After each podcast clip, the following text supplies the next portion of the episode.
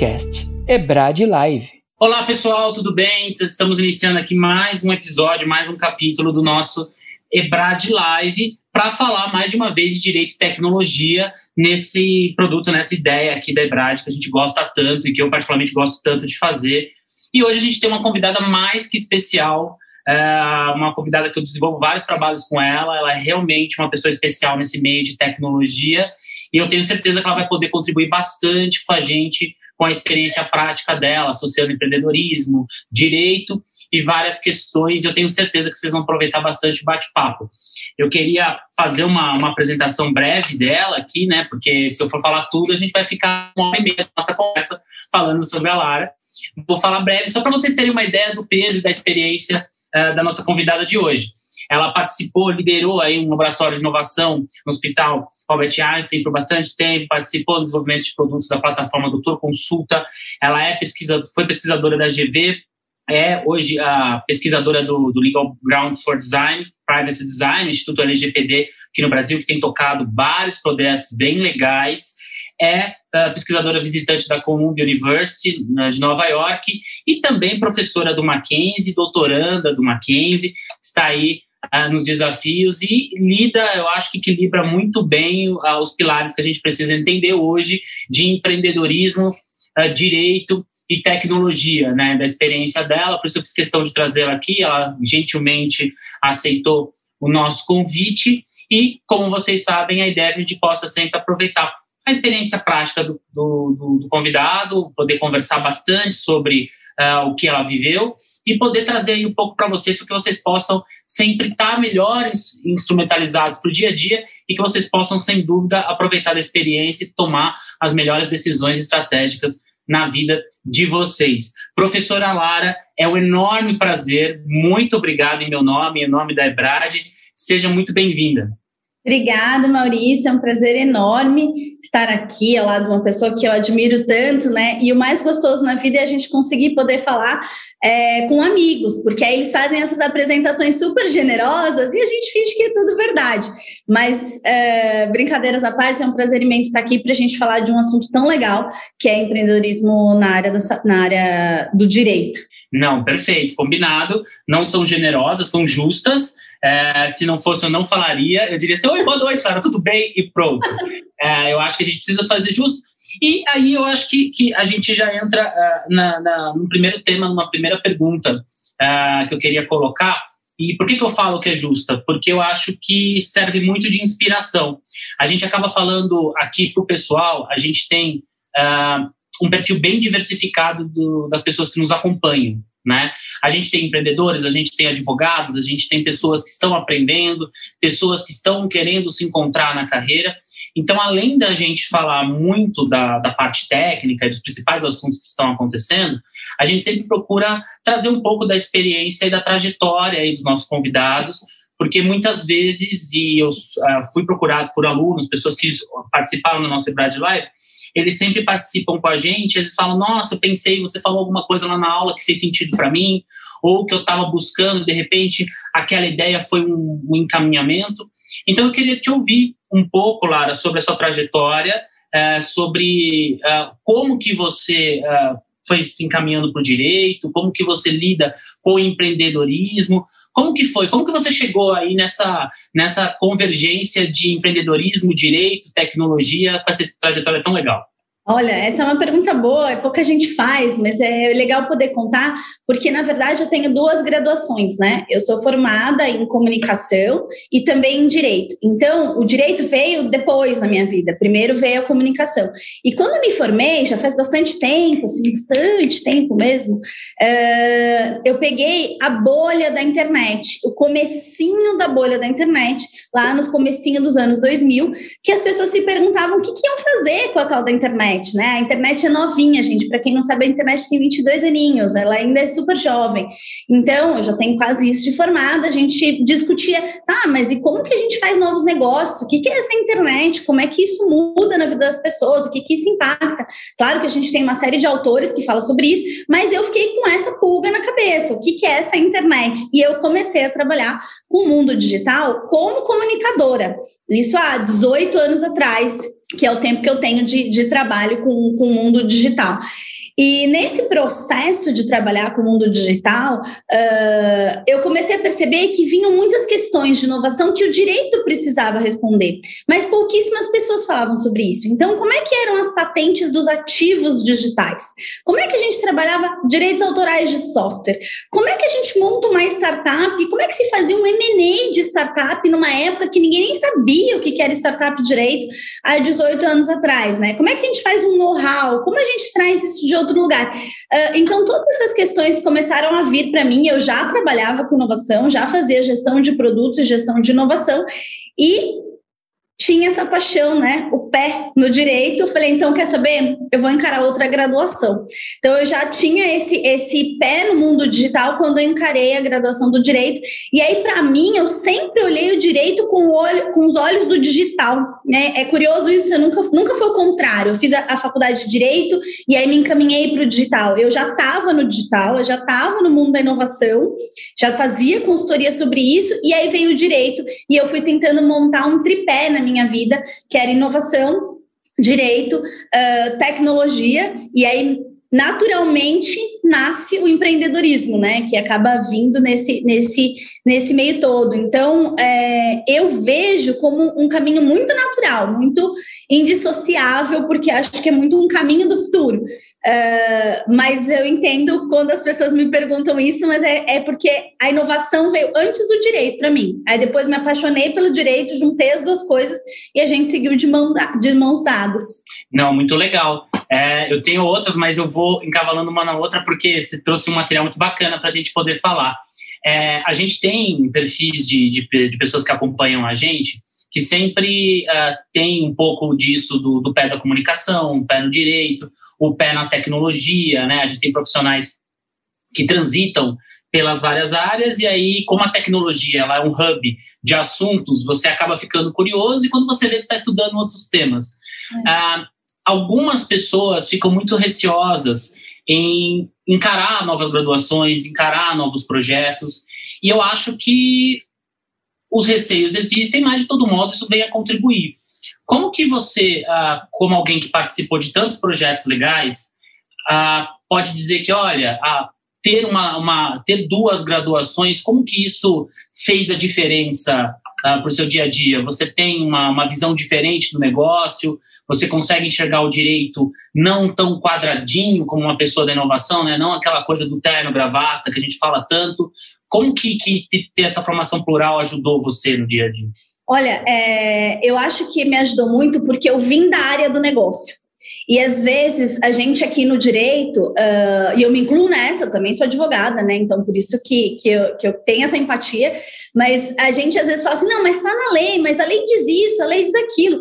E quem está na área de negócio está muito numa linha de querer fazer as coisas de querer sair fazendo, de querer fazer a diferença, de querer ter um impacto na sociedade, de querer deixar um legado, de querer empregar pessoas, de querer movimentar a economia, de querer criar produtos, enfim, dependendo aí do lado que você tá. E aí, às vezes, vê o jurídico como o cara do não, o departamento do não. E isso dá um desespero quando eu falo assim, gente, a gente não pode ser o departamento do não. A gente tem que ser o departamento do vamos fazer acontecer. Talvez tenha riscos, talvez a gente precisa mudar um pouquinho, talvez a gente precise encontrar caminhos, talvez a gente tenha que ser criativo, enfim desafios estão aí para serem cumpridos, mas do mesmo jeito que a engenharia também quer criar coisas que não existem e eles correm atrás, eu acho que o direito também tem isso.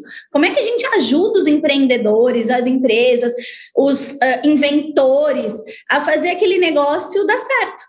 Eu acho que a gente tem esse, esse caminho, assim, então, uh, para mim, o direito não pode ser o departamento do não. O direito é o departamento da viabilização.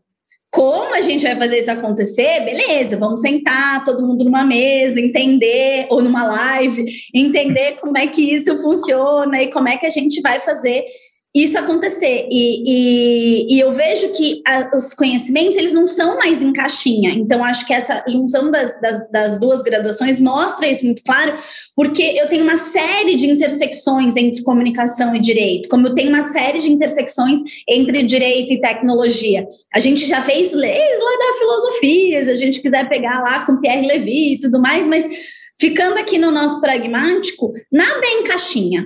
Você, não existe uma pessoa que só goste de uma coisa e não goste de mais nada, e que aquela coisa é parecida com outra. Então, se a gente conseguir ver isso de forma é, holística mesmo, é, de forma mais complementar, a gente vai perceber que a gente tem muito mais semelhanças do que diferenças. Então, é muito mais aquilo de construir ponte, ó, tá aqui eu consigo ir, aqui eu preciso de você, e às vezes a gente atravessa a ponte mesmo, né? Eu, é, como você falou, no, no Einstein, por exemplo, eu gerenciava time de engenharia. Né? Então, eu tinha comigo engenheiros formados em cientistas da computação, gente super gabaritada, pessoal especialista em Big Data ou inteligência artificial, e a gente conversava de igual para igual, com muita tranquilidade para aprender com eles e eles aprenderem comigo como é que a gente fazia as coisas acontecerem. Então, acho que ter duas graduações ou você olhar em outros ramos do, do conhecimento te traz essa visão do como é que a gente faz isso acontecer? Se a gente vai se alimentar do direito, da comunicação, é, da administração, né, do business, tanto faz, mas como é que a gente faz isso acontecer? Não, que legal. E, e, isso já entra numa outra pergunta. E a gente sempre fala, eu sempre bato na tecla com o pessoal, com os alunos aqui. A gente sempre traz convidados que tenham essa visão, porque é uma visão que eu acredito muito.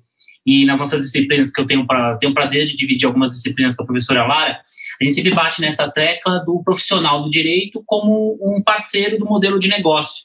E a tecnologia ela propõe muito isso, né? Porque a regulação ela nunca vai estar no mesmo patamar da tecnologia. A tecnologia ela vai estar sempre à frente e aí a gente fica ali como com uma tecla SAP, como uma, um estabelecedor de legendas para conseguir conversar e apoiar o modelo de negócio, né? Ser o departamento do não, eu acho que é tudo que o advogado absolutamente não quer. E como que, uh, que é uma outra pergunta que eu acho legal, como que você vê a pesquisa uh, nisso? Porque o trabalho acadêmico, o envolvimento acadêmico nesse cenário, porque a gente tem, às vezes, ou um preconceito, ou às vezes um desconhecimento de que o, o profissional que está no dia a dia dos negócios, não necessariamente ele pode ter uma vida acadêmica em paralelo. Eu não acredito nisso, eu acho exatamente o contrário. E eu imagino que você pense um pouco também pela sua trajetória. É, como que você vê a, a, pesquisa, os debates que você desenvolve como parceiro mesmo de um, de um profissional que quer ajudar os negócios a se desenvolver? É legal tua pergunta, porque eu fico pensando assim, uh, eu entendo de onde vem às vezes esse preconceito, uh, que é o seguinte, a gente cai no mercado de trabalho e às vezes a gente tem a, a, a impressão de que a gente não aprendeu nada daquilo, né? Que a gente passou cinco anos numa faculdade para depois, a hora que a gente entra, entre aspas, não sei que muita gente faz estágio e tal, mas enfim, na hora que você cai oficialmente lá no mercado de trabalho, e no nosso caso do direito ainda enfrenta a, a prova, né? Uh, da OAB, parece que fala, cara, não sei o que eu fiz nos últimos cinco anos, mas não tem nada a ver com o que eu estou fazendo aqui agora, né? Essa é um pouco da impressão que a gente tem. Mas eu vejo que uh, a gente só vai ser um ótimo profissional se a gente estiver em constante estudo e aperfeiçoamento. Isso pode ser de maneira formal, na academia, ou informal, existem várias outras maneiras de, de estudar, não só na academia. academia é bacana e eu sou apaixonada, eu sou alguém que até os 33 anos de idade não tinha saído da academia desde a primeira série do, do ensino fundamental, fui até os 33 anos direto e trabalhando, né? Então, fiz duas graduações trabalhando, já era gerente, já tinha equipe, já tinha responsabilidade financeira, etc., quando eu estava lá no segundo ano do direito, uh, em, enfrentando tudo, tudo de novo, né? Uh, mas eu, eu acho que o eixo trabalho, é, pesquisa, Uh, e ensino realmente funciona, porque você só consegue ensinar aquilo que você sabe fazer. E você sabe fazer bem quando você entende como é e o porquê? O porquê, muitas vezes, é a academia que te dá. É o processo de pesquisa, é o processo de curiosidade, é o processo de correr atrás daquilo, entender como funciona em outros lugares, é trazer esse tipo de conhecimento. E aí, no dia a dia, na prática, a gente sabe como é, pauleira, né? É um leão por dia, é um prazo por dia, são mil clientes ligando, e aí, às vezes, você nem sabe como é que você vai terminar, chegar no fim daquele dia e muito menos que hora você, você vai parar. Agora, se a sua formação for muito sólida, isso te dá uma caixa de ferramentas muito melhor para trabalhar. Então, se a sua formação de pesquisa e de educação for sólida, nem tudo é prego. Você vai saber que horas você usa o martelo, que horas você usa a chave de fenda, que horas você usa a chave Phillips, E eu gastei aqui todo o meu conhecimento sobre ferramentas, mas acho que ficou um pouco mais claro o exemplo aqui que eu quero brincar. Uh, é, então, é um pouco né, nesse sentido que eu vejo, entendo um preconceito, mas por outro lado, pesquisa, eu sempre falo para os meus alunos: sabe o que é ser pesquisador? É ser curioso. O pesquisador é o curioso profissional. É aquele cara que fala assim: mas como funciona isso? E se a gente fizer tal coisa? E aí ele se dedica, põe tempo, põe energia para descobrir isso.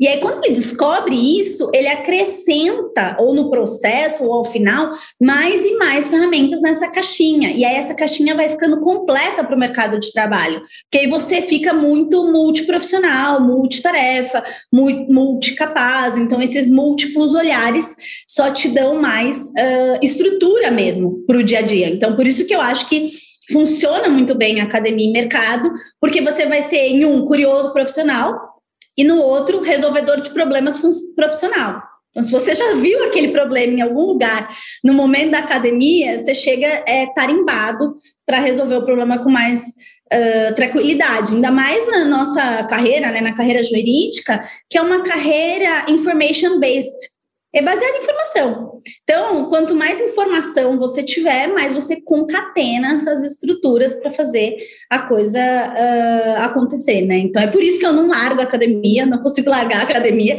porque eu não consigo deixar de ser curiosa profissionalmente. Né? Então, aí você só vai aumentando o grau de curiosidade e o grau de dificuldade para conseguir isso. Daí, na hora do, do vamos ver, digamos assim, né, que o pessoal fala do trabalho mesmo, né, do mercado, não que pesquisar não seja um trabalho, mas, enfim, né, esse jargão que os alunos usam com a gente, uh, você tem mais ferramentas aí para ser bem sucedido. É, eu, eu, eu se, se, eu pudesse, eu ainda vou desenvolver esse câmera de live, vou botar um ecrã aqui embaixo e a frase seria: nem tudo é prego. Eu adorei isso, porque, porque de fato é, é, é, é, bem por aí, né? A gente, a gente enfrenta, às vezes, essa não preconceito, mas uma resistência, um desconhecimento de, do, do caráter colaborativo dos, dos dois caminhos, né? Eu também sou completamente apaixonado pela academia. Eu, uh, eu acho que a curiosidade é uma palavra essencial. Eu acho que é uma característica de todos os profissionais é, que queiram evoluir de todos os modos. E quando a gente fala de tecnologia, se você não for curioso, as coisas vão acontecendo e você absolutamente não se envolve naquilo e passa e você vai ficar para trás. E tanto que ah, eu, eu não me prendo, por exemplo, em uma área só de pesquisa, eu acabo transitando por várias coisas, porque eu olho um problema, eu fico curioso e vou a fundo ali, e de repente eu olho lá no Lattes, tem vários temas que você olha e fala, mas como que esse cara pesquisou coisas diferentes, mas no fim do dia é porque uh, eu sou um grande curioso também. Obrigado, acho que a tua resposta foi muito clara nisso, Lara. É, eu, eu, eu já tinha, eu quero te ouvir um pouquinho, e eu, eu peguei um depoimento lá do seu LinkedIn, eu tomei a liberdade, de alguém que trabalhou com você, te elogiou bastante, e ele fala o seguinte, que ele trabalhou com você e que você tinha uma habilidade de para coordenação e compreensão dos potenciais individuais do grupo e que isso foi decisivo para a execução do projeto, que você tinha uma visão estratégica. Eu achei um depoimento bem honesto, bem bacana, e aí eu queria te ouvir, uh, juntando tudo isso que você já conversou para a gente, antes da gente avançar ali para. Eu quero te ouvir o que você entende por empreendedorismo, etc. Eu queria uh, te ouvir nisso, assim que habilidades que, se você pudesse dar uma, uma dica, algumas dicas para quem está pensando em tudo isso e quer se situar como um profissional diferenciado, é, que habilidades que esse profissional hoje tem, né? Se ele, e que ele precisa ter, que, que características, se você tivesse aí numa mentoria conversando com alunos, como você faz, que características que esse profissional teria ter dentro da sua experiência? Ah, isso aqui dá certo, isso é importante, isso não dá. Olha, eu sempre digo que todo profissional tem duas grandes áreas uh, de características que tem que olhar o tempo todo. É como se você é, carregasse sempre duas malas, duas grandes bagagens. Uma delas a gente chama de hard skills e a outra de soft skills. Hard skills é tudo aquilo que é técnico. Então, sim, é estudar mesmo, estudar, estudar, estudar, é ler, é praticar, é a sua experiência, é aquilo que você vivenciou, é técnico, é aquilo que você consegue aprender. Se você colocar bastante tempo naquilo, você realmente vai conseguir aprender. Né? Então, foi um pouco do que a gente falou sobre os campos do conhecimento. Então, é o cara ser bom em processo, ou civil, ou, ou penal, ou processo penal, ou digital, ou tecnologia, ou saber programar e também entender de leis, enfim, hard skills conhecimentos duros que aqueles conhecimentos técnicos, né? Os soft skills uh, são conhecimentos que, para mim, são uh, conhecimentos mais difíceis de serem adquiridos, porque, como o próprio nome diz, ele depende de muitas nuances. Então, você saber trabalhar em equipe, que é uma coisa, às vezes, que a gente não aprende na faculdade, porque a gente aprende na faculdade é senta, estuda e coloca na prova. Inclusive, a OAB é isso, né? Senta, estuda e coloca na prova. Como é que você lida com alguém que é diferente de você, com alguém que aprende de um jeito diferente, com alguém que estuda de um jeito diferente, com alguém que tem uma bagagem diferente, enxerga as coisas diferentes? Então, todos esses soft skills eu vejo como a bagagem, né? Como a malinha que você carrega, que é muito mais fundamental dentro do mercado de trabalho. Por quê? Porque o que é técnico e você não sabe, você estuda e você aprende. Você pergunta para um cara bom, você faz um curso, você é, senta lá horas e horas e horas e horas e só levanta até aprender. Enfim, você aprende e você vai ter que aprender a vida inteira. E na carreira jurídica, toda hora tem uma lei nova, toda hora muda alguma coisa. Então você vai ter que aprender esses hard skills o tempo todo. Soft skills já nem sempre. Você tem que treinar muito mais, porque às vezes você vai ter que fazer coisas que são contraintuitivas. Então, se você não gosta de gente, você vai ter que aprender a gostar. Porque a gente só consegue fazer coisas uh, por meio de pessoas. Na nossa capacidade de influência, nossa capacidade de persuasão, de trabalho em equipe, de criatividade para resolução de problemas uh, e de conseguir entender que é o time que vai fazer isso acontecer. Só que um bom time não é futebol de criança, ou seja, não é todo mundo correndo atrás da bola. Você não pode colocar no seu time só atacante. Um time só de Neymar não ganha a Copa. Nem um time só de goleiros não ganha a Copa, porque ninguém vai fazer gol. Então você vai ter que entender que o, o goleiro é tão importante quanto o atacante, que é tão importante quanto o meio de campo. E é isso que eu acho que é entender da individualidade. No que, que esse cara é bom? É, quais são as características que ele coloca na mesa? E aí você traz isso para o jogo. Né? Outra analogia que eu costumo falar com os alunos é o seguinte: pensa que você está jogando um jogo de xadrez. Né? É, o peão e a rainha são importantes. E eles, assim como o cavalo, assim como a torre, e eles é, têm características diferentes, funções diferentes, eles andam diferentes no tabuleiro. E, eu brinco, né? Aí todo mundo fala assim: ah, tá bom, mas eu quero ser a rainha, o rei, eu não quero ser o peão. Eu falo ao contrário: o peão é a única peça que evolui. Todos os outros continuam e morrem no mesmo lugar, mesma rainha. O peão não, o peão pode se transformar. Então, quando você conseguir enxergar essa, esse tabuleiro, as pessoas ao seu redor, ser capaz de olhar para si de forma honesta, no que, que eu sou bom, e aí eu contribuo fortemente para o time nisso que eu sou bom no que, que eu tenho que melhorar e como é que eu encontro alguém que é bom naquilo que eu não sou. Porque assim a gente se complementa. E aí, assim, a gente monta um time. Então, se eu sou boa como ser goleira, eu vou ser goleira. E aí, eu acho um bom atacante, perfeito. A gente vai somar nesse time. É, então, acho que essa, essa, essa característica é um pouco de entender isso. É, nem todo mundo precisa ser é, extrovertido, os introvertidos são importantes, nem todo mundo precisa gostar de fazer de tecnologia, talvez alguns que façam um contraponto para a gente pensar juntos, e assim por diante. Então, eu vejo é, que essa é a grande característica do futuro: conseguir ser honesto com, com você mesmo e buscar a complementariedade, entendendo que você vai jogar como um time de verdade. Acho, vejo por esse caminho. Não, sensacional. Eu, eu, eu, sempre, eu sempre pergunto isso e foi uma das melhores respostas que a gente teve, porque leva muito para esse lado humano, né? Ah, hoje, hoje, pela, hoje, hoje, em outro momento, eu estava até conversando numa, numa aula sobre a, a, o quanto os profissionais vão sobreviver ou não com a inteligência artificial, o quanto isso é, é importante, quanto vai ter de transformação.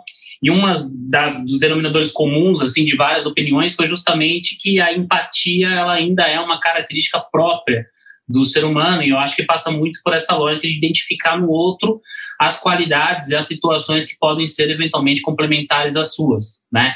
Porque a gente vive e, pelo menos em conversa com os, com os nossos alunos, é, em momentos de pós, né, principalmente alunos que já saíram da graduação e emendaram uma pós, eles têm muito essa sensação de tentar se encontrar uh, no mercado, tentar se encontrar enquanto aprendizado, porque ele passa cinco anos aprendendo do ponto de vista técnico, no estágio, às vezes ele tem oportunidade de fazer, às vezes não. Quando ele tem, não necessariamente soft skills são passadas para ele, então ele tem todas essas dificuldades e aí conversar muito sobre a, manutenção dessa, dessa condição mesmo. Por isso que eu, eu gostei muito, muito dessa resposta. E aí, Lara, eu queria te ouvir um pouco agora, já mais direcionando, mais focando no nosso tema e que eu acho que passam, né? Porque se a gente não tem essa visão do todo, é, as chances de sucesso em qualquer empreitado, qualquer modelo, em qualquer coisa, elas são muito menores, né? E aí eu queria te ouvir, assim, porque a gente escuta muitas ideias, muitas definições, é, muitas concepções de empreendedorismo, de empreender, de fazer acontecer, é, eu queria que, se você pudesse, a partir da sua experiência prática, é, o que, que você entende por empreendedorismo? Né? Então, quando a gente fala, olha, vou empreender. Eu acho que esse é um caminho. Uh, se a gente tem situações em que a gente não percebe, a gente está empreendendo, né? Muitos colegas nossos devem estar tá ouvindo, tocando no escritório de advocacia, devem fazer coisas diferentes e eles devem estar tá empreendendo. Então, eu queria te ouvir um pouco sobre isso. Assim, quando a gente fala em empreendedorismo, o que, que a gente está falando, né? Antes de agregar jurídico, agregar tecnologia. É, tirando todas as definições de livro e de autores, etc., eu vou ser bem simples, que é o que eu falo para os meus alunos.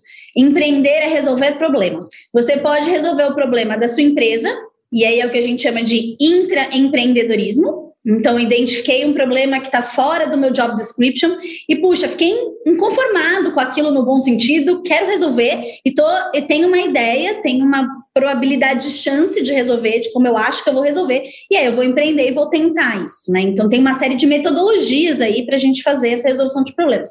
Eu posso resolver o problema do meu cliente, eu posso resolver o problema de uma área, eu posso resolver o problema do meu colega, eu posso resolver problemas diversos. Então, empreender é resolver problemas. Dentro de uma lógica aí é, de atividade econômica, seria resolver, resolver problemas uh, que têm grandeza escalável. No sentido assim, não é uma, uma, uma resolução do meu problema dentro da minha casa. E, e talvez até isso seja uma inspiração para mim. Nossa, tem um problema aqui dentro de casa e eu percebo que é meu e do meu colega, do outro colega, de mais não sei quem. Puxa, e de talvez de quase todo mundo que está nessa situação e assim sucessivamente.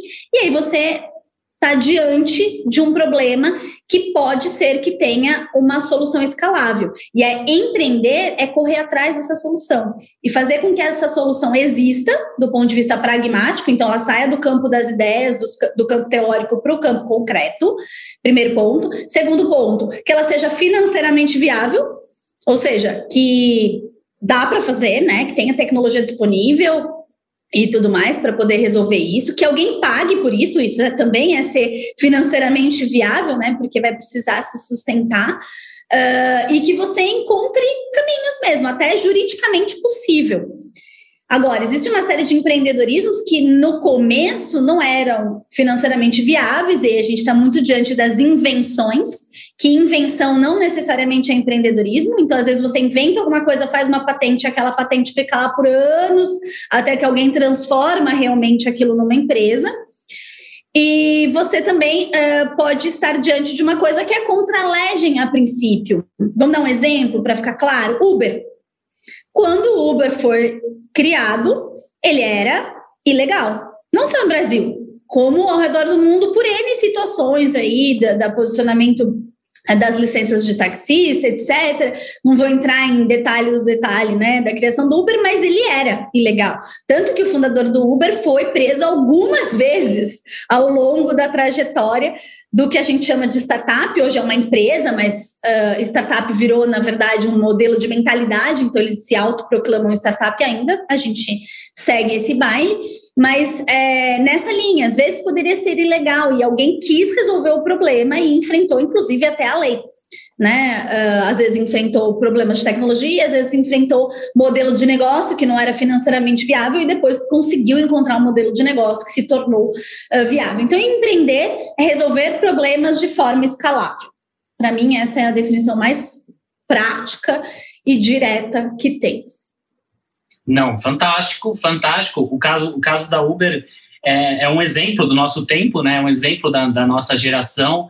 É, existe até aquela discussão se, se é, seria uma solução disruptiva ou não, né? No conceito de disruptividade, mas a ideia de disruptividade ela está muito parecida com, com a ideia de empreendedorismo na, na perspectiva que você passou, né? Porque você rompe com uma estrutura própria de, de, econômica e você tem que, a partir daquilo, lidar como você rompe com essa ruptura. Porque se você tem uma estrutura econômica, você tem uma estrutura de regulação, as estruturas, agentes acostumados com isso, etc., benefícios, prejuízos, tudo estabelecido, e de repente você tem uma solução que é economicamente viável e escalável e que torna ela uma solução que abala o mercado. E aí vem o direito, claro, na sequência, com protestos de classes uh, pré-estabelecidas, até que tudo isso seja uh, confortável. Né? A gente, quando lida com, com tecnologia, a gente passa muito por isso, e eu achei muito legal o conceito do, do, do resolver o problema de, de forma escalável. Eu, eu, eu, gostei bastante,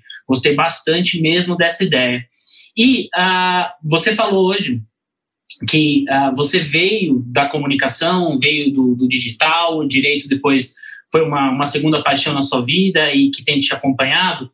E uh, você, com certeza, desde de lá de trás, você já se deparava com a ideia de inovação.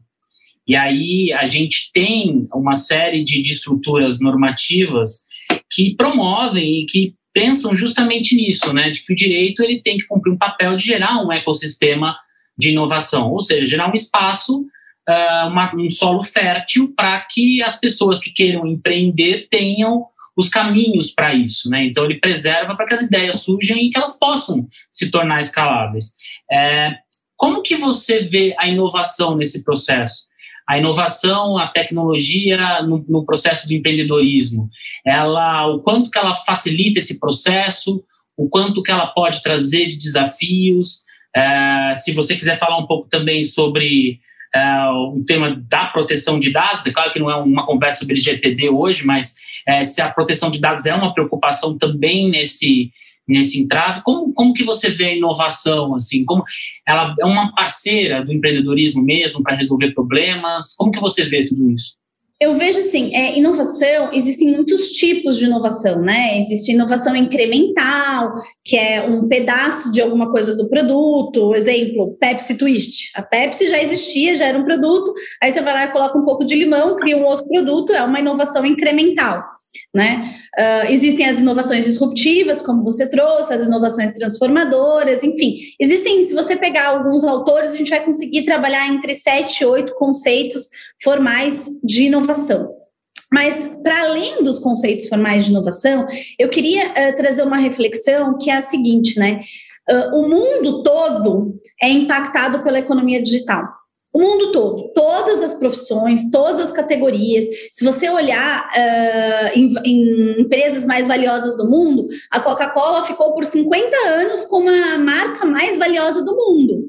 Nos últimos oito anos, a Coca-Cola caiu nesse ranking seis, sete, oito posições, porque as cinco primeiras posições das marcas mais valiosas do mundo são as marcas de tecnologia: Apple, Microsoft, Samsung, Amazon, são essas é, as marcas que nós estamos falando, que já existem há algum tempo, algumas são mais novas, mas elas se consolidam, como as marcas mais valiosas do mundo. E são marcas, são empresas que se pautam basicamente na economia de dados. E aí, por isso que entra a LGPD e toda a lógica de dados, porque dados aqui, dados digitais, passam a ser um ativo fundamental das empresas agora. Um ativo tão importante quanto a fábrica na época da Revolução Industrial Industrial, quanto a máquina que sustenta uma fábrica na época da Revolução Industrial. Hoje, a gente diz que o dado, uma informação que é, parece tão etéreo, porque é uma coisa de nuvem, uh, você é, é, tem um valor muito maior do que algo da economia que a gente chama de economia real, tipo uma Coca-Cola, que é algo que você pega, ou algo que sai de uma fábrica. Então, eu vejo que esse processo de tecnologia e da economia digital, ela transformou o mundo, e aí hoje a gente está diante de uma revolução nesse sentido. Tá bom, e o direito nisso? Eu acho que o direito, ele se encaixa de duas formas. Uma forma, que é a forma que a gente costuma mais pensar, que é a parte, é, enquanto segurança jurídica, de regulação. Como é que o direito, naquela lógica de ser a última rácio dentro de uma sociedade, dentro de relações sociais, como é que o direito traz segurança com essa celeridade, essa velocidade absurda em que a economia e a tecnologia e a inovação transitam e precisam transitar, né? Não pode ser o direito algo que vai impedir a inovação de acontecer, mas é de trazer segurança, de calcar, de embasar, de trazer fundamentos para que pacifiquem os conflitos. É isso que a gente pensa primeiro no direito. E, de fato, essa é uma vertente muito importante. E aí a gente tem algumas regulações no, no campo do direito digital, a LGPD é uma bastante recente, mas eu acho que a mais recente delas é o marco legal das startups, que agora acabou de ser ratificado, né? Então a gente tem uma outra uh, lei super importante que nada mais é, de forma bastante simplificada aqui, claro que é complexo, um processo legislativo super complexo, mas só para deixar claro para quem não é da área digital, o marco legal das startups, tem, ele tem o objetivo de criar um fast track para que as startups tenham velocidade, consigam trafegar e tenham incentivos para que elas uh, se desenvolvam. E à medida que elas se desenvolvam, se desenvolvem, desenvolve também a economia nacional e aí o nosso desenvolvimento enquanto país. Uh, então, acho que esse é uma vertente muito forte do direito aí, de uma relação direito e inovação e empreendedorismo. Existe uma outra que às vezes a gente pouco é, pensa, que é o seguinte: é a transformação da prática do direito per se. Se todas as profissões se transformam, por que a gente não? Seria talvez um pouco até de arrogância achar que só nós iríamos continuar fazendo o que a gente faz desde os últimos 100 anos para os próximos 100 anos. De fato, não. O que trouxe a gente até aqui não é o que leva a gente daqui para frente. Isso é certeza. Tá bom, Lara, mas é o que leva. Isso eu não tenho certeza. E isso a gente vai ter que pensar juntos. Então, é, eu vejo sim um papel para os advogados e para os operadores do direito, de forma geral, em serem empreendedores. Por quê? Se, vamos fazer esse, construir esse pensamento, se empreender é resolver problemas de forma escalável, eu te pergunto: no direito existem problemas?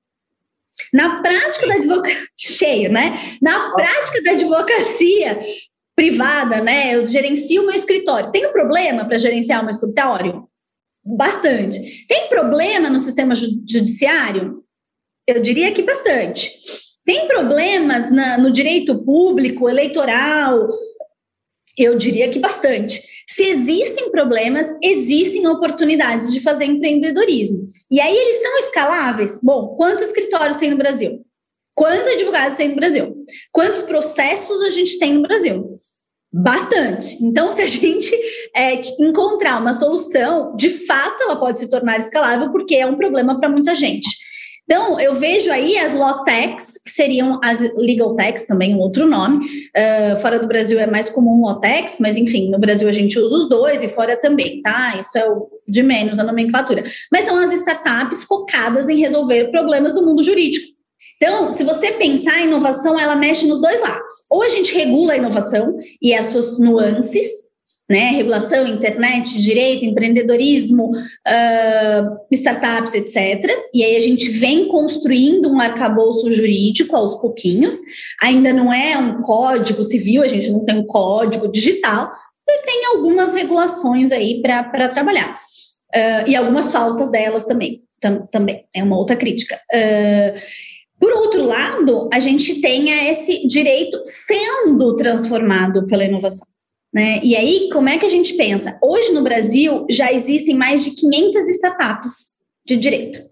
É muito, é pouco. Se você comparar com o cenário de financeiro, de fintechs, que é um pouco mais consolidado brasileiro, até reconhecido internacionalmente, é pouco, porque a gente tem mais de 3 mil startups uh, financeiras, né, as chamadas fintechs, que o Nubank, a Crédita, são duas grandes exemplos poentes dessa, dessa, dessa turma. Existem outros, mas é só para exemplificar, para ficar mais claro.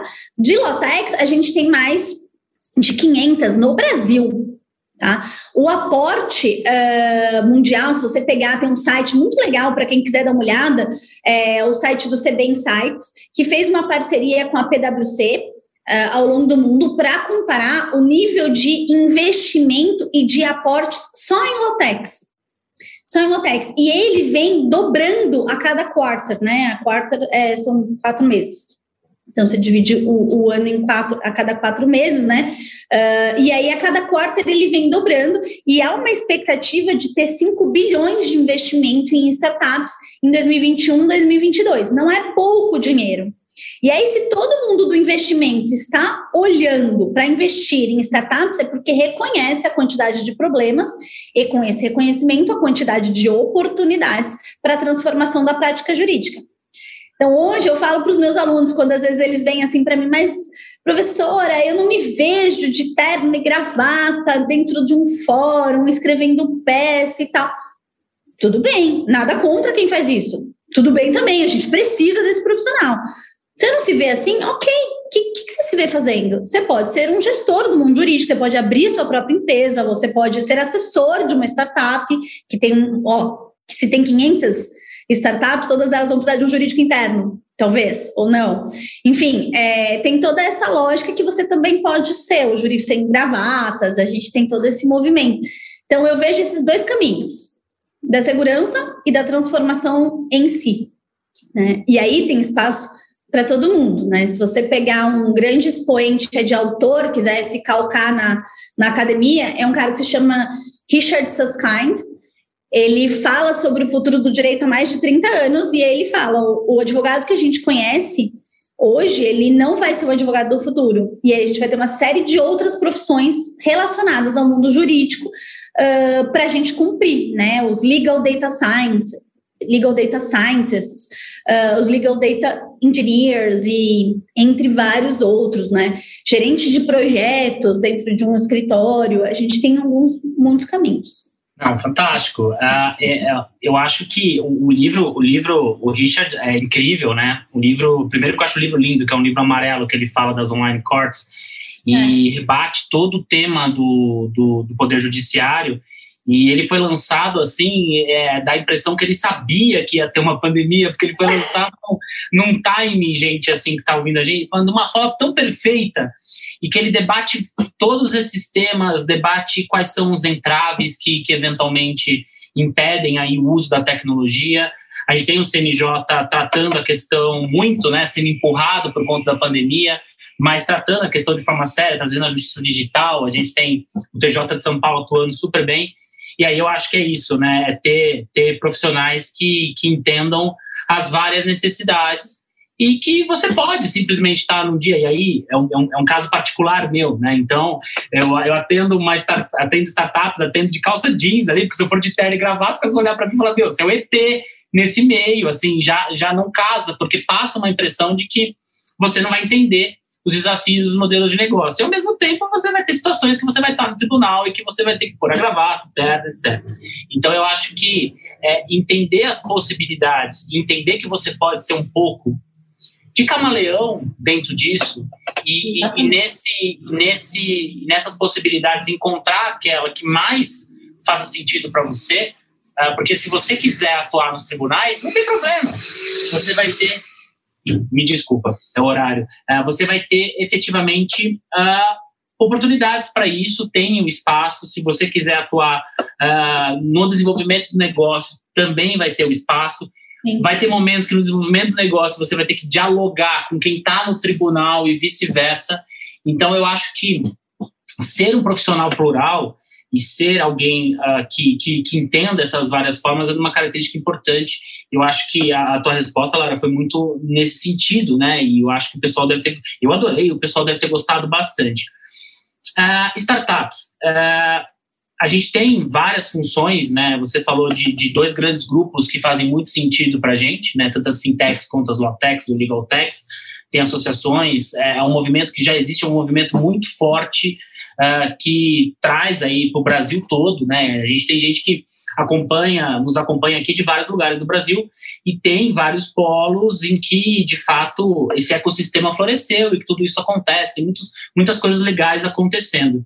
E como que você vê é, a gente tem na definição do marco legal que, de fato, são empresas até um determinado ponto de maturidade, que agregam inovação, né? Como que você vê é, é, a maturidade de regulação disso no Brasil?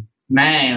Olhando aí para suas pesquisas, como que a gente tem uma. Porque a gente. Fato é, as coisas estão acontecendo, a gente tem ideias maravilhosas, o país, se tem uma característica do brasileiro que é uma das mais incríveis, muito em razão de, de, de necessidades, enfim, mas acontece, acontece que a gente tem grandes criadores, a criatividade é uma característica própria do povo brasileiro, né?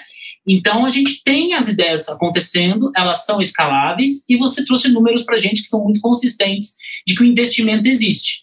Então não é mais só algo de uma ideia de garagem e que, inclusive, é, é bom a gente desmistificar algumas ilusões, né?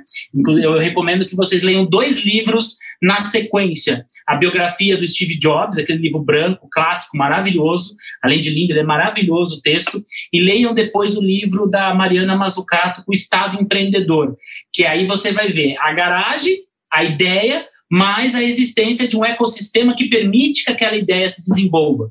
Então, como que você vê é, o grau de maturidade do país hoje nessa regulação? A gente está pronto para confortar esse investimento? Como alguém que já participou de projetos, que está envolvida nesses projetos, é, das dificuldades, o que você recebe de questionamentos, uh, tem sempre coisas a amadurecer, mas, mas como que você vê assim o grau, por exemplo, de zero, que é o pior dos cenários, 10, que é um cenário ideal, como que a gente está hoje lá? Olha, que pergunta difícil. Por isso que é legal vir conversar com gente bacana. Bom, eu acho que assim, é, com certeza a gente não está no zero. Mas com certeza a gente também não está no 10.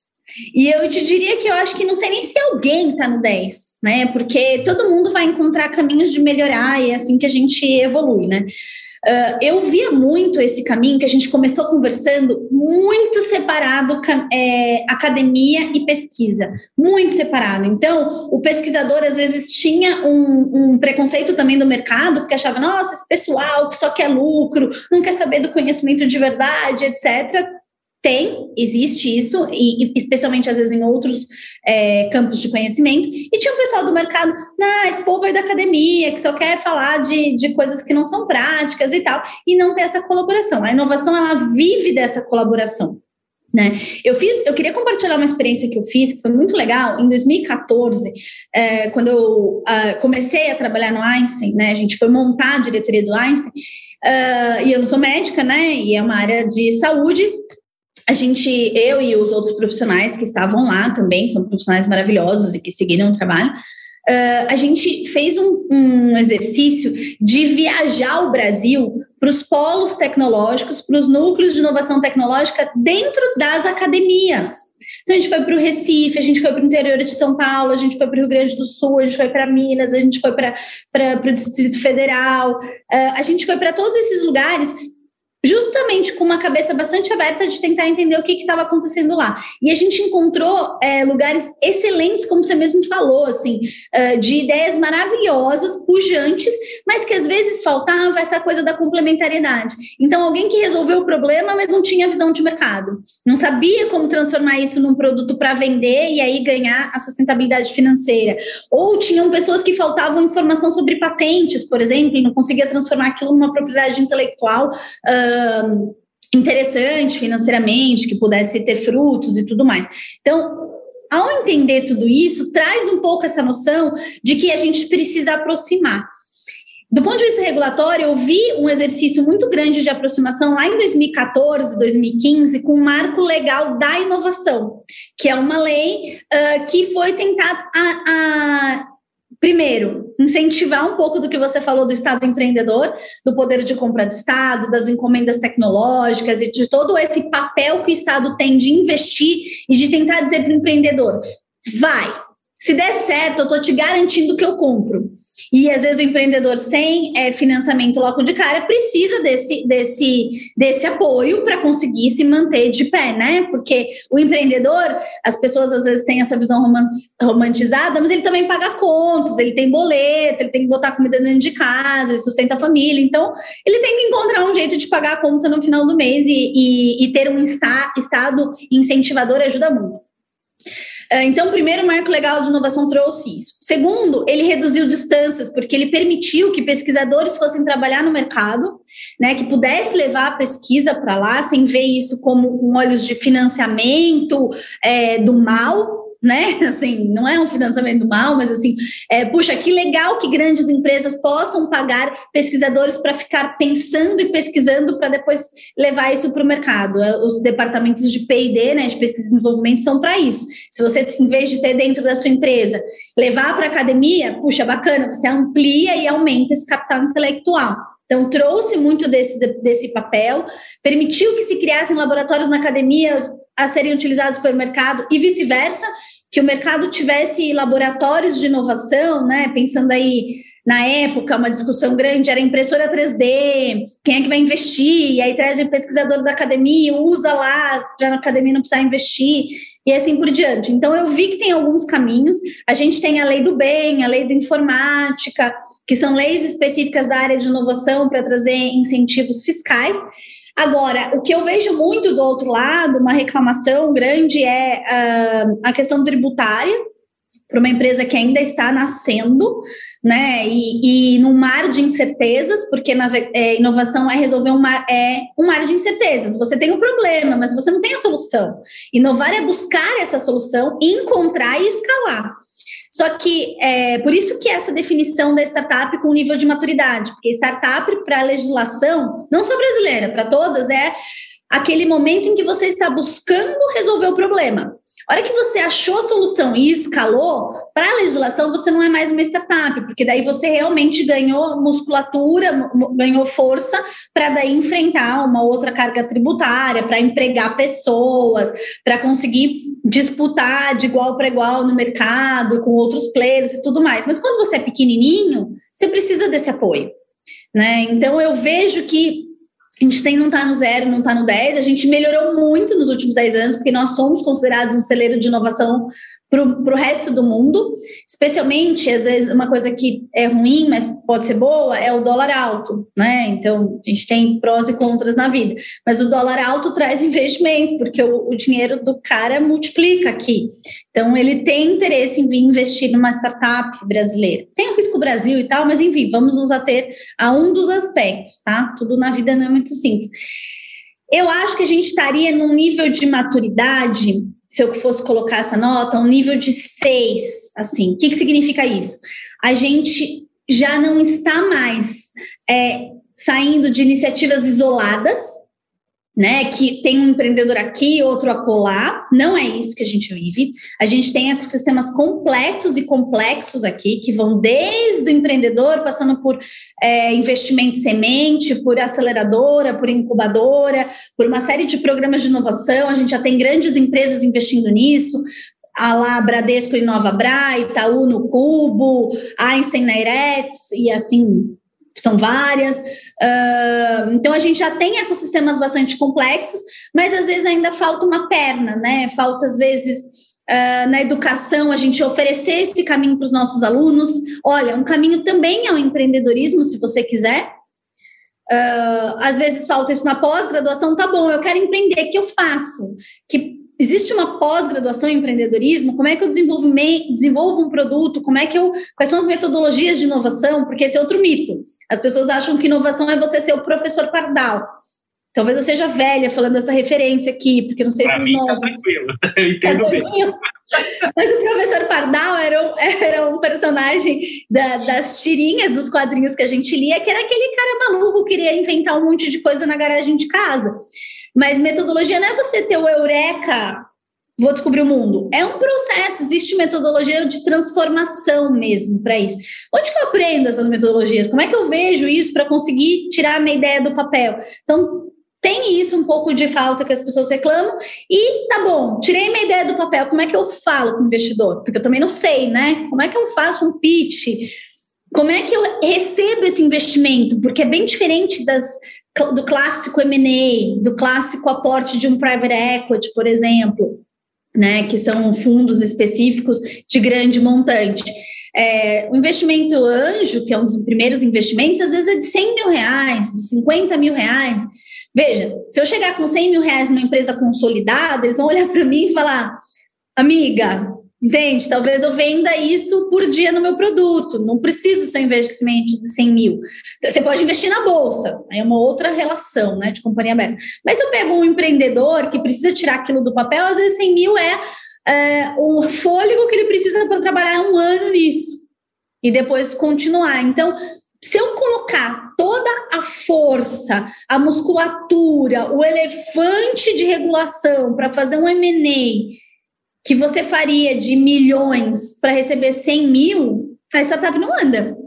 Porque até você conseguir levantar toda a documentação, toda a certidão, nananana, coisa não acontece. Agora, se você é investidor, quer colocar 100 mil, você também não quer isso no fio do bigode, né? Você não fala, ó, oh, toma aqui 100 mil, transfere para sua conta e um dia você me conta o que aconteceu. Não, você quer um pouquinho de segurança jurídica mínima, contrato, onde que eu posso alegar, é, como é que é esse risco, se der errado, o que, que eu posso fazer, né? Quais são os caminhos para os investidores.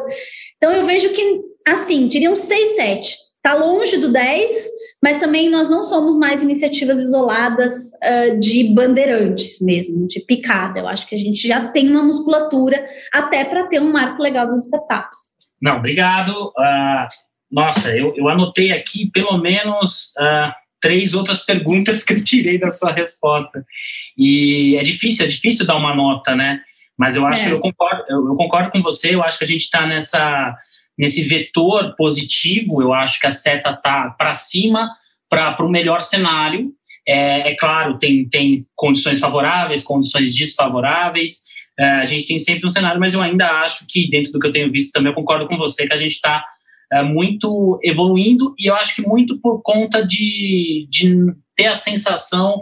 Eu acho que a ideia de não estar com iniciativas isoladas, isso está bem difundido, é, gera um processo de mudança de cultura, que eu acho que é o principal vetor para qualquer alteração que a gente vá ter e é uma identificação de necessidade, é você entender que de fato é, faz sentido.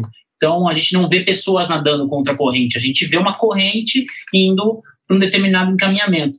E é, e é interessante, uh, quem estiver ouvindo a gente, um dia se tiver a oportunidade de conhecer, é, é muito legal. Por exemplo, você vai na, na, iniciativa do Cubo do Itaú, que vai ter um trabalho ali de uma incubadora, de aceleradora, o que significa que a Lara falou? É de você gerar um ecossistema para que o empreendedor possa ter a ideia dele. E não é, de fato, assim, ninguém sonha com uma ideia e registra a patente e faz tudo acontecer e dá tudo certo. Não, existe um processo, existe um aprendizado para que você possa ah, aproveitar ideias, né? Elas possam, podem surgir, mas às vezes você não tem um aprendizado, sequer você aprende a identificá-las. Você sequer sabe se ela pode ser uma ideia ou não. E a, ah, essas incubadoras têm, ah, é muito engraçado, por exemplo, você vai na estrutura do cubo, você entra no andar e você tem várias salas de reunião, vários coworkings, etc. E tem algumas coisas simples, por exemplo, há uma estrutura com banheiro, quem está desenvolvendo a ideia, às vezes não tem uma mínima estrutura para ter um banheiro para utilizar, não tem um espaço físico para fazer, não tem um espaço para alugar imóveis. Então, tem uma série de coisas que você gera para que a pessoa possa focar naquele aprendizado e várias iniciativas. É, você falou muito sobre ah, esses entraves que a gente tem e, e dificuldades de regulação que eu acho que é a principal pergunta, né? Como que a gente, e o marco legal das startups, ele evolui bastante nisso.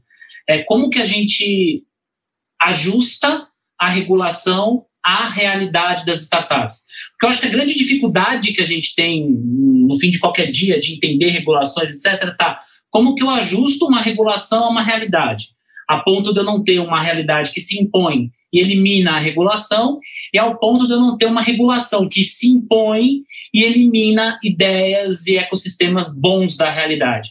É como que eu estabeleço esse equilíbrio. E uma das soluções que a gente tem, tem no marco legal é a que o Banco Central já está num passo além, que é a própria ideia do sandbox regulatório, né?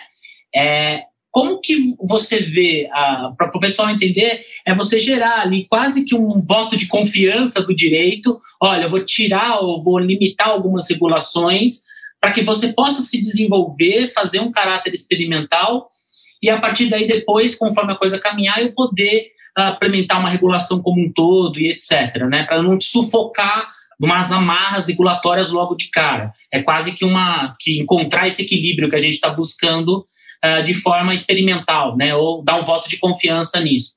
Como que você vê essa essa solução? Uh, você acha que tende a funcionar?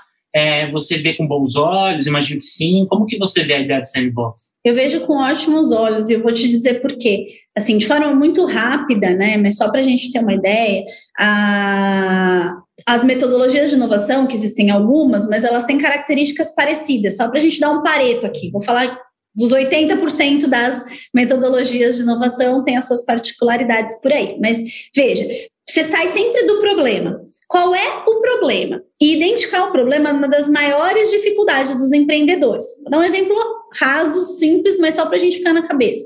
Você chegou em casa cansado, exausto, aí você vai lá e olha aquela pilha de louça para lavar. Aí você vai lavar a louça, o que aconteceu? Acabou o detergente. O que, que você diz? Putz, meu problema é a falta de detergente. Quando, na verdade, o seu problema é lavar a louça.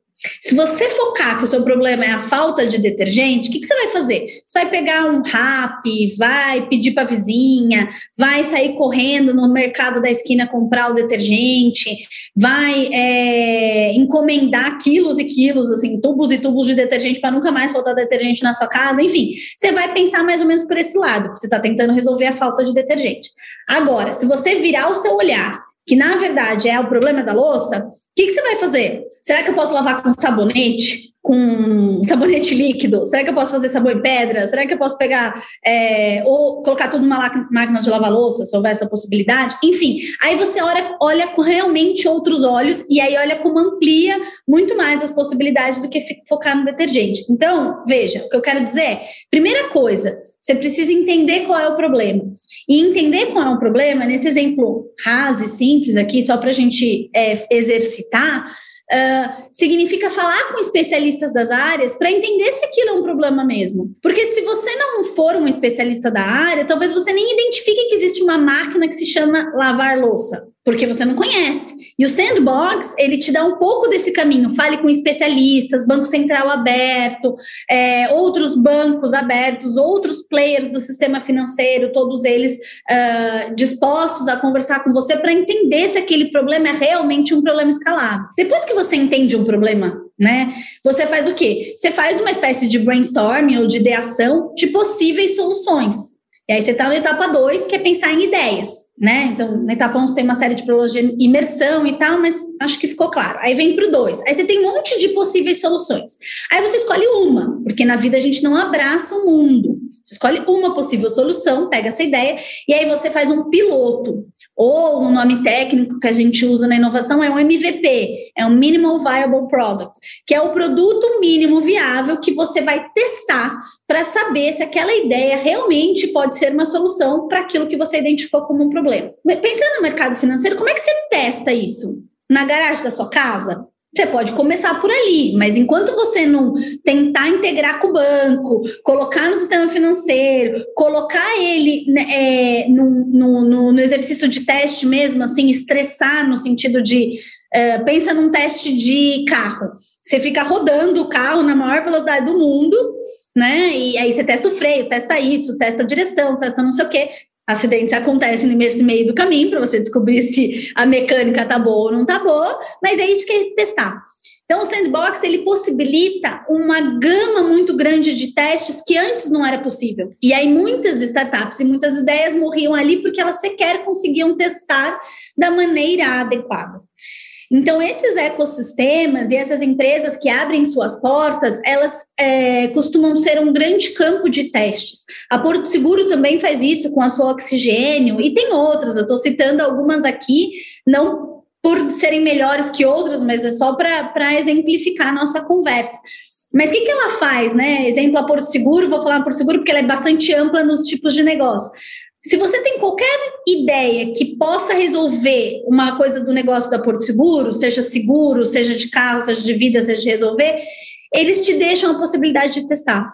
E aí, nesse teste, você acerta, erra, acerta, erra, acerta, erra, até você ter o ajuste fino e dizer: beleza, agora sim, eu posso produtizar e agora sim eu ganho uma escala.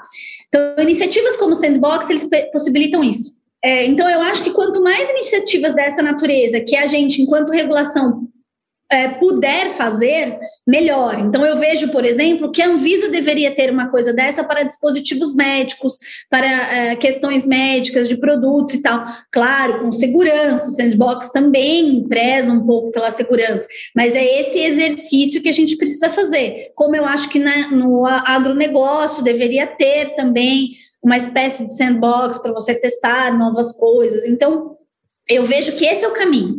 Muitos empreendedores, eles usam a seguinte expressão: "Ah, o direito quer ajudar a gente, é só não ter lei". Que aí se não tiver lei, o mercado regula. Então tá resolvido, é fácil, ó, vocês saem do caminho que a gente passa e tá tudo resolvido. E aí a gente tem aqui, né, todos os freios e contrapesos, também as proteções do cidadão, das pessoas, né, pensando em, dados ali, proteção dos titulares, uma, uma preocupação com transparência, direitos humanos, enfim, tem uma série de outras preocupações. Então, eu não, eu não vejo, né, eu, Lara, não acho que é assim. Tira o direito de campo e os empreendedores fazem o que quiserem e o mercado regula e o mercado decide aquilo que faz sentido ou não e ele até expulsa as anomalias. Não sou muito adepta a esse 100% desse libertarianismo, mas também não, não concordo em você colocar regulação para tudo, porque você mata essa possibilidade de teste. Né? Então, inovar em, em, em, mercados regulados, exemplo finanças, exemplo saúde, exemplo energia elétrica, é, exemplo até agronegócio, são os mais difíceis exatamente por isso. Né? Então, acho que o sandbox é, de fato, um super gol. Uh, assim como os tais open banking, né? O Pix nasceu dali, né? Que é uma super solução. Então, eu, eu vejo realmente que o caminho é por aí. Te dar possibilidade de testar as coisas. Que aí a gente testa e erra num ambiente controlado, sem prejudicar ninguém. Acertou, escala. Não, sensacional. É, foi, foi a melhor a, a, a explicação, porque eu acho que a única forma de, de, de explicar o, a ideia do sandbox regulatório, né? Porque quando você vai ler na lei, ele vai falar, olha, que a ideia, você percebe que o ambiente, etc. Mas essa ideia do equilíbrio e de olhar da importância dele, a importância dele vem muito antes dele estar no texto legal, né? E, e, você, e você falou da, da, da ideia de retirar o mercado, eh, retirar a regulação e permitir que o mercado se autorregule. É, é sempre uma pergunta difícil, né? A gente vai ter argumentos bons e ruins dos dois lados, né? A gente tem de um lado a preocupação do Estado gerar um ecossistema favorável, etc. A gente tem do outro lado a preocupação da regulação, os movimentos de, de, empreendedorismo. A gente tem muito seguindo uh, um posicionamento recente, a lei da liberdade econômica, que lá na Declaração de Direitos de Liberdade Econômica vai tratar para a gente, vai dizer que se não existir regulação, a solução tecnológica pode ser desenvolvida, mas também não deixa claro o que é a ausência de regulação, né? Porque a partir do momento que você tem uma Constituição Federal, de todo modo, você tem uma regulação. Então, isso, isso é um aprendizado bem bom, mas eu acho que a gente está nesse, nesse, nesse vetor positivo. Está aqui, a cabeça está borbulhando de ideias, uh, porque é um tema que eu gosto bastante. Uh, você falou uh, sobre o aprendizado e que o empreendedorismo ele ainda não está ou não estaria tão presente na graduação, na, na pós, etc. Porque partindo dessa, dessa frase que eu concordo plenamente de que o empreendedorismo é resolver problemas de forma escalável, é, uma pós de empreendedorismo ela não é uma pós que limita qualquer área. Você pode ser médico e pode empreender, você pode ser advogado, você pode empreender, você pode ser engenheiro e com certeza você pode empreender. Como que a gente vê uma evolução, né? Se eu olho, por exemplo, para cursos das instituições uh, do que eu vivi diante de mim ou de que eu vivi, que você viveu na graduação, a gente vê que a gente já tem uma evolução. Você olha para as grades, as grades eram extremamente quadradinhas, né?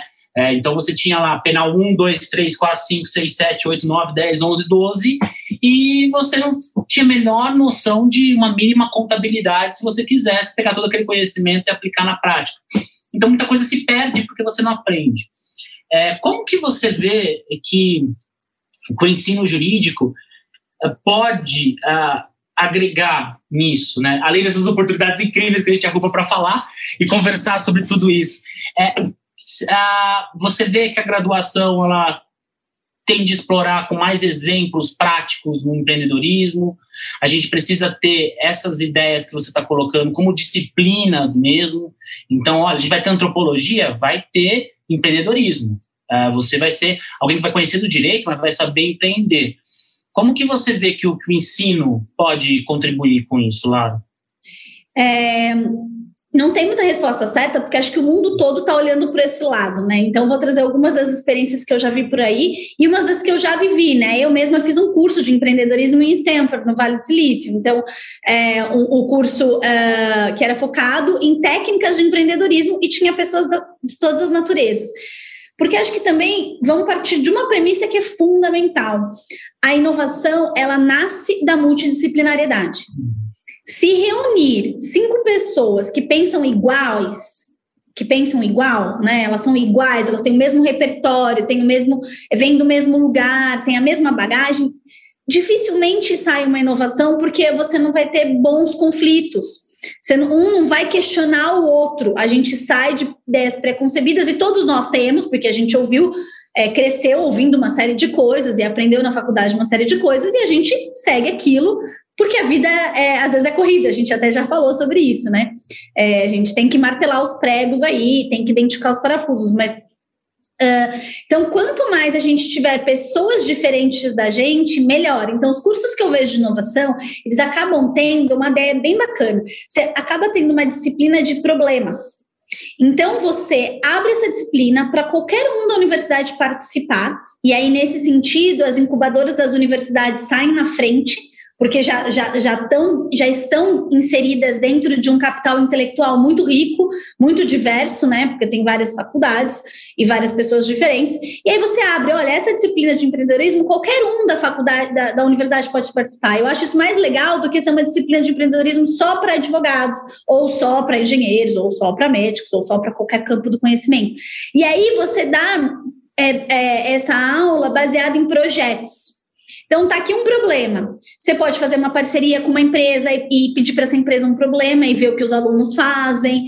É, você pode tirar esse problema da literatura, pode ser uma sugestão dos professores. E existem técnicas para que os próprios alunos criem seus problemas e aí você, como professor, conduz isso ao longo do semestre, utilizando as técnicas e tentando extrair de cada um o que cada um leva para a mesa. Então, o engenheiro, o estudante de engenharia, tem essa capacidade de meio maker, né? De fazer os protótipos e tudo mais. Uh, talvez o cara do direito olhe a regulação e talvez tenha uma capacidade de entender pessoas, entender relações humanas e consiga fazer essa imersão. Estou dando exemplos aqui aleatórios, tá? Assim, só para a gente pensar de forma conjunta. Então, eu vejo isso como uma grande oportunidade. Existe uma técnica que são os hackathons. Aqui no Brasil tem, né? Então a gente já viu as Startup Weekends, é uma das marcas, existem várias. Que é você passar um final de semana, você vai lá sozinho, sem ideia nenhuma. Você pode até ter, mas em tese você pode ir sem nenhuma ideia, se matricula, se inscreve e a hora que você chega lá, eles tentam criar grupos. Então, você vai conhecer pessoas. E eles tentam criar esses grupo, grupos multidisciplinares orientados por uma afinidade. Então, ao invés da gente unir as pessoas pelo repertório, a gente une pelas, pelas, pelas afinidades. Então, eu quero resolver problemas da saúde. Eu quero resolver problemas do sistema judiciário. Eu quero resolver problemas da mobilidade urbana. Eu quero resolver problemas financeiros, eu quero resolver problemas do meio ambiente. E aí você vai por afinidade, essas pessoas tendem a encontrar um elemento comum para conseguir conversar, para criar empatia um com o outro, construir, conseguir construir uma visão de grupo, mas ao mesmo tempo trazem para a mesa um repertório diferente. Então, isso são técnicas, podem ser caminhos. É, eu sempre digo que, assim, se você está empreendendo, né, no conceito de time, Procura alguém diferente de você. E se você tiver uma ideia, tem dois casos muito importantes. Aquele cara que ama a sua ideia, é muito importante para você, porque ele vai te ajudar a resolver isso e levar para frente. Mas aquele cara que odiar a tua ideia é tão importante quanto, porque ele vai conseguir te mostrar os pontos cegos. Porque às vezes, como ser humanos que somos, nos apaixonamos por algumas coisas. E essa paixão às vezes cega a gente de entender que isso, cara, não tá tão bom, ainda precisa melhorar, ou isso aqui você não enxergou e tal. E, e ter esse contraponto também é bom, né? Então eu, eu sempre digo isso. É, cola no, em quem te ama, ama a tua ideia no sentido, e cola em quem te odeia também. Ouve atentamente o que ele está dizendo. A não ser que ele fale uma coisa baseada no ódio, mas ele fala, ah, isso aqui não é bom por causa disso, disso, disso, disso. Realmente é, e, e, tenta ver como é que você aprende a partir disso. Não, eu, eu, eu, gostei muito de. Porque a gente tem sempre aquela ideia de, de mudar o próprio conteúdo ou fazer a aula, etc. Mas a ideia de você ter uh, disciplinas que, que sirvam como um hub e que aproximem é, alunos de faculdades diferentes dentro de uma mesma universidade, etc., isso eu acho uma ideia muito legal. E eu acho que a gente consegue muito em disciplinas eletivas, você tem espaço para criar que isso aconteça sem, sem violar regras do MEC, sem violar dificuldades de construir uma trajetória para a OAB, etc. Porque eu acho olhando para o quadrado da, da, da, faculdade de Direito que eu estou mais envolvido, você tem vários objetivos ali. Então, você tem um objetivo que o cara precisa se preparar para passar no exame da ordem, se ele vai seguir ou não, mas de fato é um dos objetivos. Ele tem que, que é um objetivo que se falha muito e entra nessa discussão, que é do incentivo à pesquisa, né? Normalmente ali a, as metodologias não são passadas no momento bom, são passadas no momento desconexo. Quando ele tem que fazer o trabalho de, de conclusão, você vê que ele já está saturado, está com outros focos de, de trabalho, não faz sentido. Então, peca muito na pesquisa e você perde muito talento, gente que gosta de desenvolver isso e que depois vai aprender no mestrado, no doutorado, se teve a oportunidade de, de seguir por isso por outros caminhos. Uma que eu acho que é fundamental, que é o raciocínio jurídico, independente da matéria, então que você saiba entender aquilo. E eu acho que a gente consegue dizer, depois da conversa de hoje, que a gente tem uma quarta, que é ensinar as pessoas a empreenderem. Eu acho que toda faculdade tem que ensinar as pessoas a, a empreenderem, né? a se virar, a, a entender como essas coisas acontecem. E eu acho que, apesar dessas amarras, a gente tem espaços para comunicar. Né? Eu imagino, eu estava te ouvindo e pensando na, na, minha trajetória também, né? Em nenhum momento eu tive oportunidade de sentar com alguém da medicina, sentar com alguém da psicologia, com uma disciplina que fosse convergente de alguma forma, e não só do empreendedor. E isso, com certeza, você forma profissionais muito mais plurais de todos os lados. A gente está encaminhando, Lara, já para os nossos minutos finais, e eu queria te ouvir, dentro da tua experiência, Uh, pode ser alguma coisa que aconteceu com você, não aconteceu. Mas se você pudesse deixar dois recados, assim, qual que é o maior acerto de alguém que, que, que é do direito ou que transita nisso e quer empreender? E qual que é a, o principal erro, né? Aquilo que, que a pessoa tem que repensar né, nos vários perfis dela, qual, qual seria o maior acerto, a melhor decisão que ela pode tomar e qual seria ali, o maior erro que ela pode tomar se ela quiser empreender? É, o maior erro é a gente levar essa síndrome do super-herói que vai resolver tudo sozinho. Não existe, né? Às vezes isso na faculdade de direito é ensinado que você vai ser um super advogado, que você vai saber tudo e vai ter a resposta na palma da mão, e aí você sabe todos os artigos de trás para frente, frente para trás, e todas as notas de rodapé, e você tem um, um sharp mind, e é maravilhoso. Isso não é uma crítica. Super bom uma pessoa assim. Mas para você empreender, você precisa de time. Porque enquanto talvez você esteja focado no produto técnico, etc., alguém vai estar focado na questão financeira, que a empresa vai ter que sustentar. Alguém vai estar focado talvez em vendas e marketing, porque você vai ter que trazer cliente para a sua empresa e é, vai, é, é disso que a gente vive. É, alguém vai ter que garantir que não tem nenhuma regulação sendo quebrada. Não dá para você o, é, ter todos esses chapéus, vesti-los todos ao mesmo tempo. Você tem que ter funções diferentes. Então, o maior erro é você achar que você é super-herói, você é autossuficiente, você vai ter a melhor ideia do mundo de cara na primeira e vai ser sucesso. O novo Steve Jobs nasceu e está diante de nós. Isso é um erro. Isso não vai acontecer. O que vai acontecer é que você vai falhar várias vezes. Tanto que fora do Brasil a gente diz o seguinte: em inovação, a questão é fail fast. Fale rápido, porque você vai falhar. Porque vai dar errado, em algum momento vai dar. Então, quanto mais rápido você conseguir achar o erro, melhor. Porque daí você gastou menos, você gastou menos dinheiro, menos tempo, menos energia, desgastou menos o seu time, e aí você consegue andar com mais tranquilidade. Então, o maior erro é isso: é achar que você é super-herói e só porque você era o primeiro aluno da turma, você vai ser o empreendedor mais bem sucedido do mundo. Talvez sim, talvez não. Não é, não é certeza, é isso que eu quero dizer. É, então, esse é o maior erro. Então, pense que você vai errar, una-se de pessoas boas que se complementem. O maior acerto que eu acho uh, em quem vai empreender é esse processo de humildade mesmo e de ouvir os outros. Então, quanto mais humilde você for e mais você fizer o processo de eh, problema, ideação e teste muito bem feito, a coisa caminha muito melhor depois. A tendência é essa, que isso caminhe muito mais depois. Fazer a sua lição de casa é muito importante, né? Então, você pensar quais são as técnicas, uh, com quem que eu posso falar, se alguém quer falar alguma coisa para me detonar, ok, ouvir e saber selecionar. Uma hora certa é saber selecionar, porque às vezes vai ter gente que vai te falar uma coisa também só para uh, te desanimar. Existem essas pessoas, com certeza, que vai falar só para você não desistir, só para você desistir. Então, não desista. Mas saiba selecionar, saiba mudar, saiba ter essa flexibilidade quando precisar, uh, precisar ter, né? Quando isso for necessário.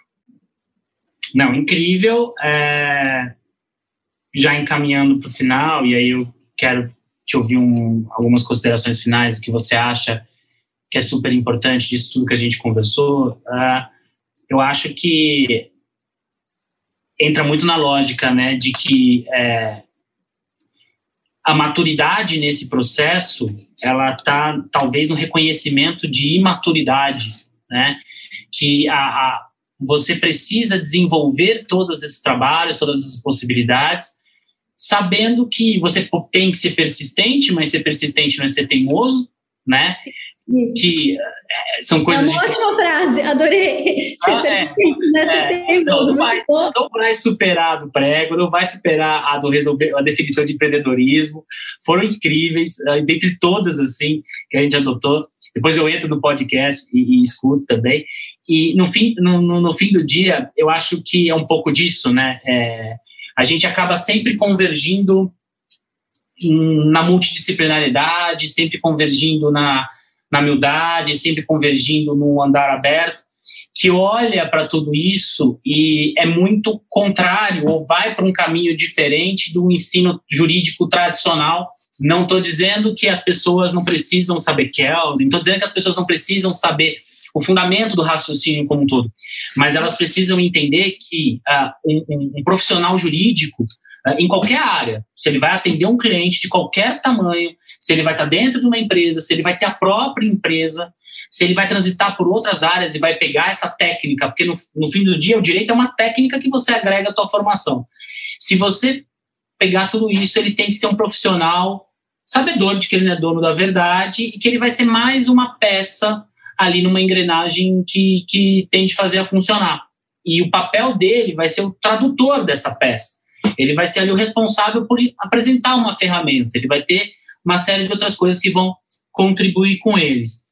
E, Lara, já te agradecendo imensamente, eu tenho certeza que ficou todo mundo encantado com tudo que foi dito. Eu, particularmente, gostei muito. Uh, foi, com certeza, um dos pontos mais altos da nossa, dos nossos debates aqui da Brad Live. Já agradecendo meu nome pelo convite, por ter aceito, ter disponibilizado aí teu tempo, trazer tua experiência para o pessoal. Um dos objetivos que a gente tem de conversa é aproximar profissionais, uh, justamente para trazer isso que a gente está conversando, de levar um debate muito plural. Então, aqui a gente escuta advogados, a gente escuta juízes, a gente escuta de todas as áreas. Então, a, o tema da tecnologia permite que eu transite e traga essa pluralidade, essa multidisciplinaridade para o abraço. Agradeço também em nome da EBRAD e queria te ouvir considerações finais, do que você quiser deixar um recadinho final para a gente, mas muito, muito obrigado mesmo. Nossa, imagina, eu que, eu que agradeço, passou voando, nem percebi o tempo. E acho que quando a gente tem esse bate-bola e a gente aprende com o outro, é, é assim esse tempo gostoso. Então, uh, queria te agradecer super, Maurício, super te admiro, tua trajetória, toda a tua experiência. Então, é um, é um prazer enorme, uma honra estar aqui batendo esse papo contigo. Queria agradecer uh, a Ebrad, né, no seu nome, também pelo convite uh, por me ouvir um pouquinho e dizer que eu adoro essa interação, uh, porque eu aprendo muito, principalmente quando eu ouço dos alunos essas inquietações, né? Já que a gente é curioso profissional, né?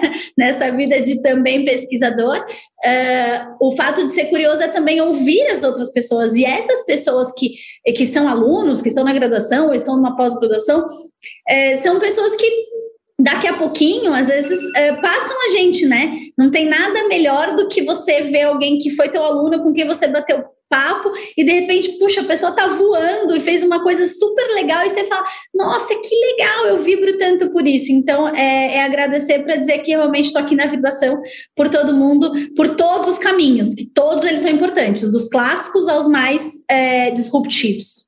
Não, perfeito. Muito obrigado mesmo. Agradeço meu nome da Ebrad novamente. É, foi ótimo te ouvir. A professora Lara é extremamente acessível, como todos os convidados que a gente traz aqui. É, e com certeza o pessoal gostou bastante. E, gente, foi muito legal de novo a gente poder conversar. A gente encerra aqui mais um episódio do nosso Ebrad Live, um banho de aula de, de, de empreendedorismo. É, vocês vão somando aí uma série de assuntos que a gente conversa, desde ali da discussão do robô Vitor no STF num profundo, judiciário profundo até o dia a dia das linhas de negócio, até o dia a dia, porque a proposta né, da pós, dos discursos que a gente faz nesse Ebrad Live é trazer o debate mais plural possível, porque eu gosto de trazer, eu, eu conversaria, eu, eu, gosto de trazer essas conversas que eu faço no dia a dia para o pessoal aqui. Lara, super obrigado mais uma vez.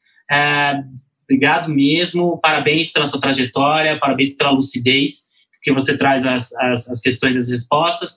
Gente, obrigado pela atenção de vocês. A gente espera ter contribuído mais uma vez com a formação de vocês. E obrigado ao time Ebrad que, que fez tudo isso acontecer nos bastidores e que faz um trabalho incrível para que isso possa chegar até todos vocês. Foi um prazer e até o nosso próximo Ebrad Live. Tchau, tchau. Tchau, Laura. Obrigado. Tchau, tchau. Obrigada.